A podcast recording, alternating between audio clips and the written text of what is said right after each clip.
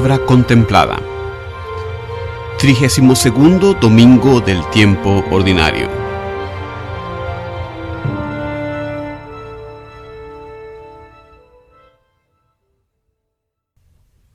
Lectura del libro de la sabiduría. Radiante e incorruptible es la sabiduría. Con facilidad la contemplan quienes la aman, y ella se deja encontrar por quienes la buscan y se anticipa a darse a conocer a los que la desean. El que madruga por ella no se fatigará, porque la hallará sentada a su puerta. Darle la primacía en los pensamientos es prudencia consumada. Quien por ella se desvela pronto se verá libre de preocupaciones. A los que son dignos de ella, ella misma sale a buscarlos por los caminos, se les aparece benévola y colabora con ellos en todos sus proyectos. Palabra de Dios. La respuesta al salmo de este domingo, mi alma está sedienta de ti, Señor Dios mío.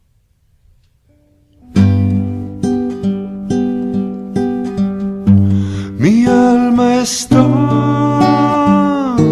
sedienta de ti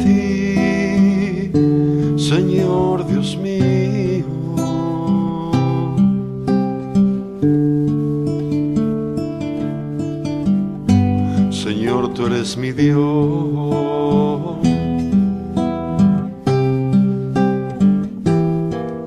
Yo te busco ardientemente. Mi alma tiene sed de ti.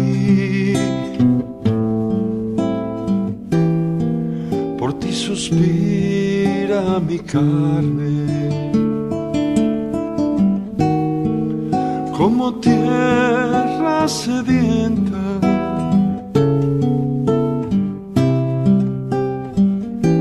Reseca y sin agua,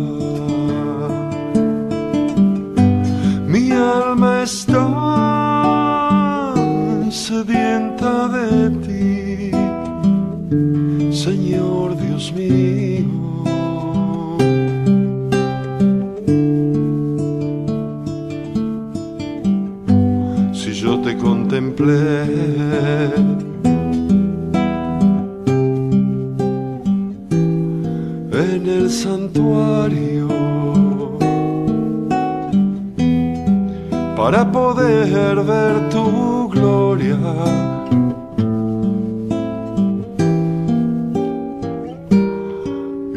poder,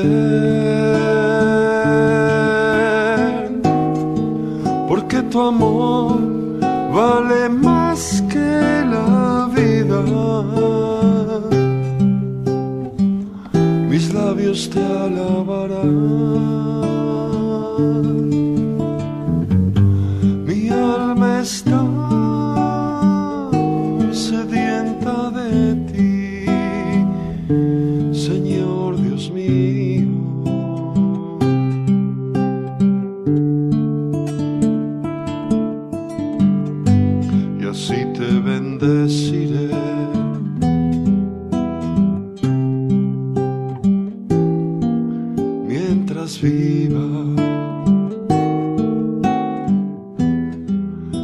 Alzaré mis manos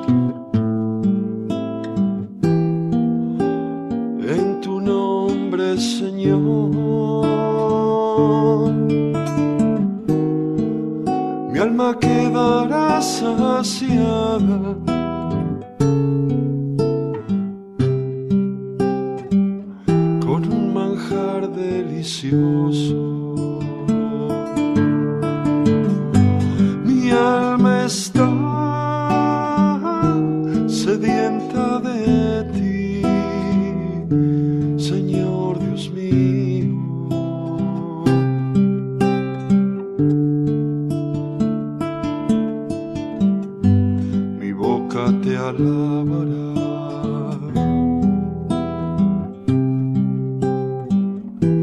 Con júbilo en los labios,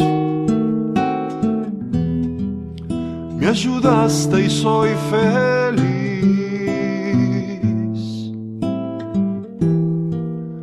A la sombra de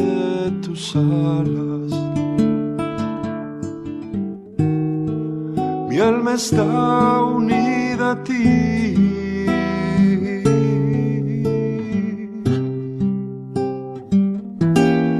Tu mano me sostiene.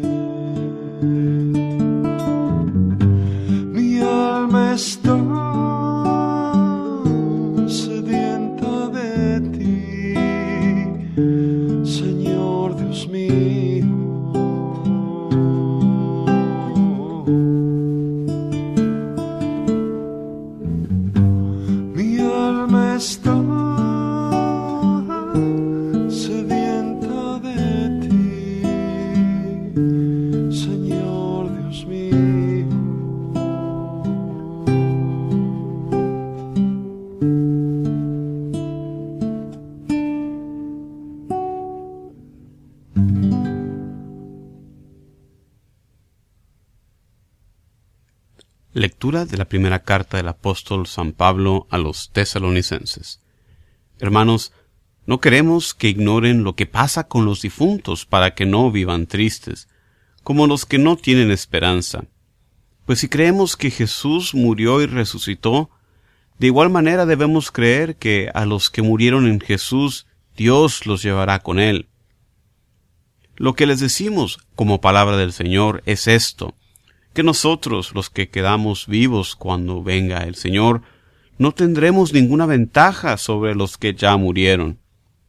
Cuando Dios mande que suenen las trompetas, se oirá la voz de un arcángel, y el Señor mismo bajará del cielo. Entonces los que murieron en Cristo resucitarán primero, después nosotros los que quedemos vivos, seremos arrebatados juntamente con ellos entre nubes por el aire, para ir al encuentro del Señor, y así estaremos siempre con Él. Consuélense, pues, unos a otros con estas palabras. Palabra de Dios.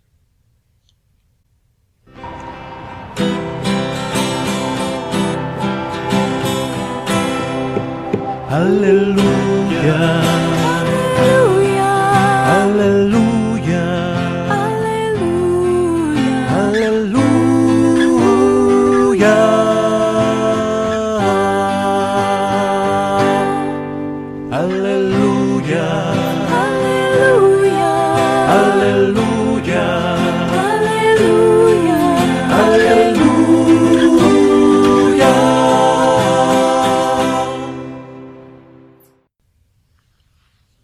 Del Santo Evangelio según San Mateo.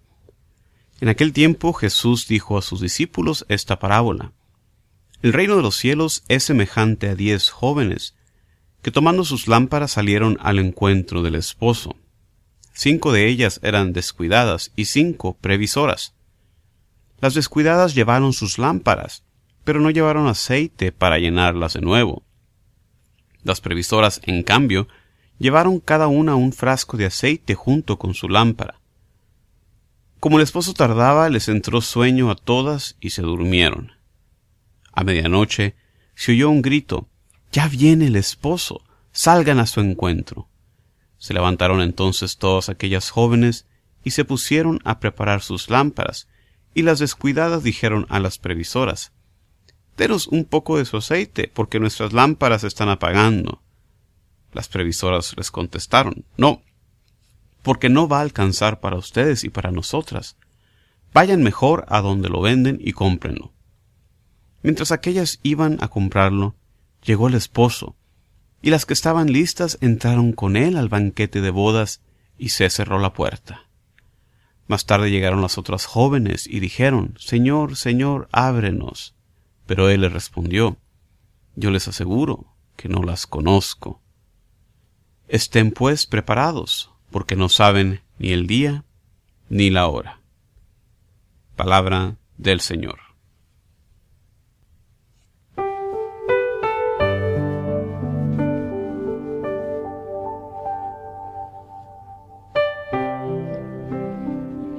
Hola, ¿qué tal? Un saludo afectuoso en Cristo.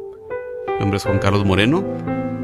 Qué bueno que estás aquí conmigo compartiendo esta reflexión sobre las lecturas de la misa de este domingo entrante.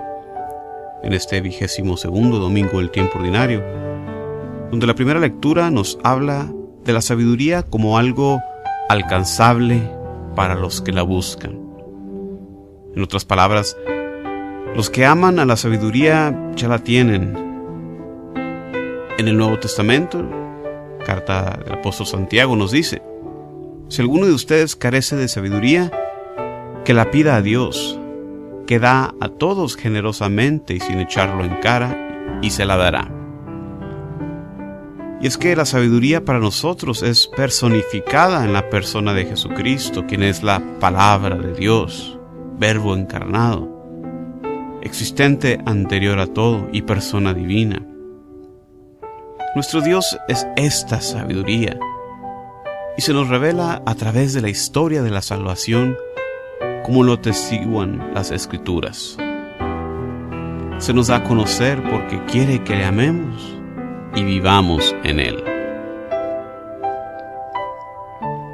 En la segunda lectura, San Pablo les está aclarando a los tesalonicenses concerniente a ciertos malentendidos sobre la cronología de la segunda venida de Jesucristo. Sabemos que en su afán por proclamar el Evangelio por todo el mundo, San Pablo iba de lugar en lugar estableciendo iglesias. No se quedaba mucho tiempo en cada lugar, solo lo suficiente para establecer la iglesia y dejar a alguien encargado. Por eso necesariamente no podía enseñarles toda la doctrina. Se iba a la siguiente ciudad y si había preguntas y dudas, les mandaba a un representante responderlas o le respondía con cartas. Aquí en Tesalónica muchos creían que la segunda venida de Cristo era inminente y que los hermanos que morían antes de este evento no serían partícipes de los frutos de la redención. Por eso San Pablo les escribe para corregir estas malinterpretaciones. Dios tiene el poder de resucitar a los que ya murieron, así como resucitó a Jesucristo. La muerte no impide que se realice la voluntad de Dios y que se manifieste su poderío. En el Evangelio de este domingo Jesús nos enseña con la parábola de las diez jóvenes, las diez vírgenes, parábola que en sí encierra una alegoría sobre la parucía de Cristo, su segunda venida de Cristo, el novio celestial. Las diez vírgenes representan la comunidad o los discípulos que esperan al Señor. Las jóvenes necias pudieron también quizás representar a la porción del pueblo de Israel que no supo esperar al Mesías, y las preparadas pueden representar al pueblo gentil que sí lo recibió. Esta parábola de cierta manera opera en dos niveles. Uno es sobre la venida del Hijo del Hombre al fin de los tiempos y el segundo, y relacionado con el primero, se refiere al banquete celestial. Sabemos que las ceremonias nupciales en aquel entonces se celebraban de noche y se acompañaba a la pareja de novios con antorchas y con lámparas. No sabían a qué momento iban a llegar, por lo que tenían que traer provisiones. Llevaba el novio a la novia de su casa de ella a la casa del novio. Una vez que llegaban, atrancaban el portón, lo que no era cosa fácil de desentrancarlo para alguien que llegara tarde. La parábola afirma una vez más que es incierto el tiempo de la parucía, la segunda venida, y nos recomienda, como siempre lo hace la iglesia, el estar alertas. En estas semanas que el año litúrgico de nuestra iglesia se acerca a su fin, la iglesia en las lecturas voltea la mirada hacia el regreso de Jesús en gloria y nos invita a vivir no con miedo al fin del mundo, sino preparados para poder participar de esta gloria. Preparémonos estando unidos a Dios a través de la oración, a través también de los sacramentos de la iglesia.